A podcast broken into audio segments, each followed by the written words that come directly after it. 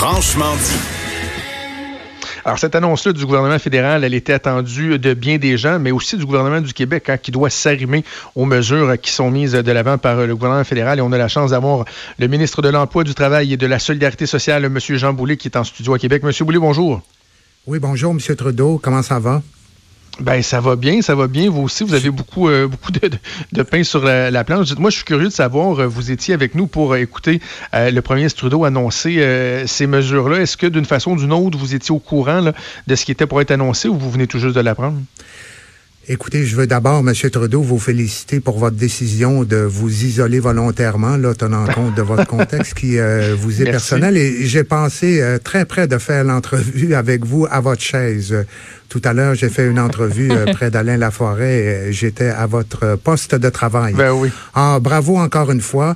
Euh, oui, bien sûr, on est en communication avec nos homologues fédéraux, mes collègues et moi. On s'assure euh, d'une saine collaboration. la situation d'urgence sanitaire requiert d'ailleurs, pour moi, c'est un impératif de bien collaborer avec Ottawa puis de bien s'arrimer. C'est la raison pour laquelle lundi, moi, j'ai fait une annonce qui était une aide temporaire d'urgence. Mm-hmm pour les travailleurs qui étaient affectés ou euh, qui devaient côtoyer une personne qui était infectée ou qui avait des symptômes ou qui revenait de l'étranger, puis qui n'avaient pas de revenus, les laissés pour compte, les vulnérables, les non admissibles à l'assurance emploi. Et je savais qu'Ottawa, euh, évidemment, je connais pas encore tous les tenants et aboutissants de ce que M. Trudeau annonce, mais je trouve que c'est euh, absolument bénéfique pour, euh, euh, pour nos travailleurs, pour nos entreprises. Et moi, j'aurai des mesures complémentaires, mes collègues en matière d'investissement, d'infrastructure, de liquidité, puis formation, adaptation de la main-d'œuvre. Je pense que on se donne la main. il faut tous ensemble, on parle souvent de solidarité. Je pense qu'il faut le faire mm-hmm. aussi les deux niveaux de gouvernement. OK. Dans les annonces que vous avez faites cette semaine, on, comprenait qu'il y avait une question de santé publique, même de sécurité publique derrière ça, c'est-à-dire de s'assurer qu'il n'y ait pas des gens qui restent à la maison, euh, qui refusent de rester à la maison de peur de, perdre du salaire. Donc, euh, pour les semaines, les deux semaines d'isolement, vous étiez au rendez-vous. Mais moi, il y a plein de gens, des auditeurs, des lecteurs qui m'écrivaient et qui me disaient, mais mettons, moi, je travaillais dans un restaurant, dans un restaurant-bar, dans un hôtel, je viens de perdre mon emploi. Et là, euh, les, employeurs aussi étaient mitraillés de questions. Ils disaient, mais je vais faire comment, là, moi, pour payer mon loyer? Est-ce que dans ce qui est annoncé aujourd'hui par le gouvernement fédéral, il y a de quoi être rassuré? Vous, est-ce que vous êtes rassuré? Est-ce qu'on peut rassurer les gens qui nous écoutent? Ben, euh, à vol d'oiseau, oui, je pense qu'il y a des mesures extrêmement intéressantes qui vont euh, concerner les travailleurs autonomes, les travailleurs réguliers, les personnes mises à pied ou qui perdent leur source de revenus. Il y a aussi, vous savez, Ottawa avait déjà éliminé la semaine d'attente pour les prestations d'assurance emploi. Mhm.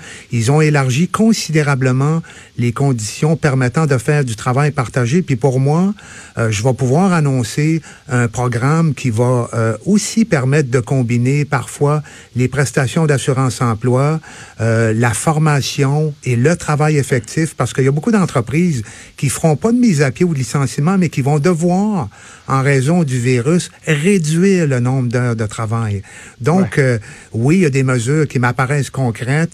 Euh, on va les analyser encore une fois dans le détail. On va voir comment ça va s'appliquer dans le dans le dans le euh, de façon quotidienne à partir de quand les conditions précises d'application puis on aura évidemment du raffinement à faire de notre côté puis on fera les annonces en temps opportun. Est-ce qu'on peut dire de façon générale, Monsieur le ministre, que euh, l'objectif que vous avez, que le gouvernement fédéral a, c'est qu'il n'y en ait pas de laisser pour compte? Des situations particulières où il y a des gens qui vont se ramasser sans, sans, sans emploi, sans salaire, sans ressources, vous ne voulez pas en avoir? On, veut considérer tout le monde. D'abord, il y avait la, dimension préventive qui va continuer constamment de s'appliquer. Il faut respecter les consignes de la santé publique. Évidemment, faut maintenant s'intéresser beaucoup parce que c'est amorcé depuis, euh, depuis euh, peu de temps des mises à pied, des licenciements, donc les incidences financières, économiques, et ça dans tous les secteurs, euh, que ce soit le, le, tourisme, la culture, le monde agricole. Dans tous les secteurs, il y a des préoccupations particulières. Et moi, j'essaie de travailler beaucoup en collaboration avec tous mes collègues au Conseil des ministres à Québec pour qu'on ait des programmes qui soient cohérents, et qu'on soit bien coordonné. Faut, mm-hmm. aussi bien se coordonner à Québec et bien sûr, comme je le mentionnais un peu plus tôt, qu'on s'arrime bien avec ce qu'Ottawa euh, fait et annonce. Parlant de cohérence, euh, Monsieur le ministre, il y a des gens qui soulèvent des questions sur la construction parce que le gouvernement met beaucoup l'emphase sur le, dynamisme économique émanant de la construction. On veut même accélérer certains projets, mais là, il y a, du monde qui disent Ouais, mais là, on, limite les rassemblements un peu partout. Dans le milieu de la construction, les gens travaillent en proximité, vont s'échanger des outils. C'est quoi le message qu'on envoie à l'industrie de la construction? Euh, le message me préoccupait. Il y a euh, deux jours, j'ai parlé avec tous les membres du conseil d'administration de la Commission de la construction du Québec. J'ai fait appel à leur collaboration, leur flexibilité. Euh, il faut qu'il y ait un, un, respect des mesures d'hygiène fondamentales comme le lavage de mains, ça prend de l'eau courante, euh, dans les roulottes où, tout le monde mange un à côté de l'autre, puis où la distance entre les personnes n'est pas respectée, euh, il faut s'assurer d'améliorer l'environnement de travail, de prendre toutes les mesures qui s'imposent pour assurer la, santé puis la sécurité des travailleurs. J'ai eu des, des, entretiens avec les entrepreneurs, les associations patronales, les syndicats, et là, il y a une belle collaboration. J'ai formé une table euh, de, de, discussion. Euh, ils se sont rencontrés hier, euh, ils, se, ils se rencontrent de nouveau aujourd'hui et c'est essentiellement de maintenir un bon climat de relations de travail sur les chantiers de construction. On en a véritablement besoin, surtout dans le contexte euh, potentiel d'accélération des investissements publics pour les infrastructures. Et il y a beaucoup de mesures, il y a un plan d'action pour euh, s'assurer, dans les meilleurs délais possibles, de respecter les consignes de sécurité de la santé publique. Évidemment, il y a des ressources mhm. humaines, il y a des contraintes humaines, mais on va de l'avant, ça va bien étape par étape, puis de manière très ordonnée. Moi, je suis très confiant aux acteurs de la construction.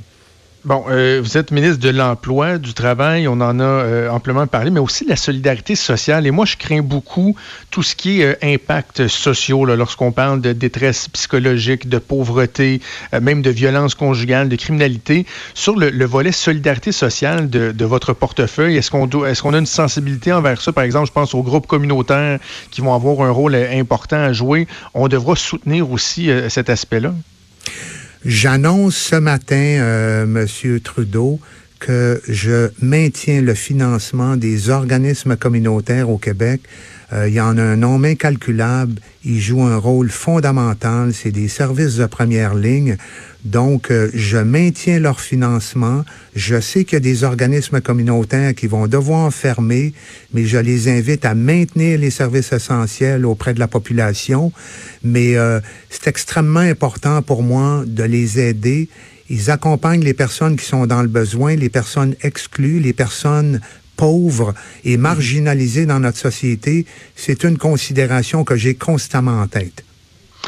Donc, vous, vous les rassurez en disant on maintient le financement, mais est-ce que certains pourraient voir leur financement augmenter euh, vu la situation? Ben, euh, écoutez, oui, je suis en, élaboration d'un plan d'action gouvernemental pour toute l'action communautaire au Québec, plan qui n'existe pas depuis euh, bien des années. On a eu des mémoires de plusieurs regroupements provinciaux. Là, on est en consultation et on a l'intention toujours cet automne de soumettre un projet de plan d'action gouvernemental qui va tenir compte des besoins, des intérêts et des préoccupations du monde communautaire québécois. Avant qu'on cesse, Monsieur le ministre, est-ce que dans, vos réflexions au gouvernement, il y a un moment donné une espèce de d'admission qu'il euh, y a des gens qui vont abuser du système? Là, parce que si on veut fonctionner rapidement, il faut des fois faire euh, sauter euh, certaines tracasseries administratives. Ça va ouvrir la porte à ce qu'il y a des, des, abuseurs du système qui essaient de se faufiler? Est-ce qu'on doit accepter que jusque dans une certaine mesure, il, y aura, il y aura des sommes qui vont être bon un peu perdues, gaspillées quoi, par des gens mal intentionnés?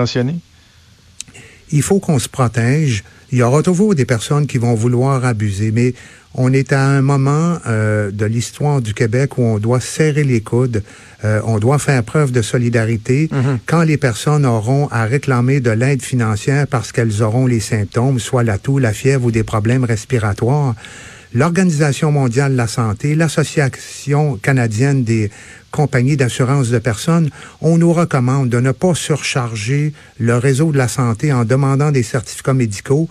Euh, il y aura évidemment des vérifications qui vont être faites. Euh, il y en a qui vont probablement réussir à se faufiler à travers, à travers les mailles de nos programmes, mais on va essayer de contrôler ça le plus qu'on peut.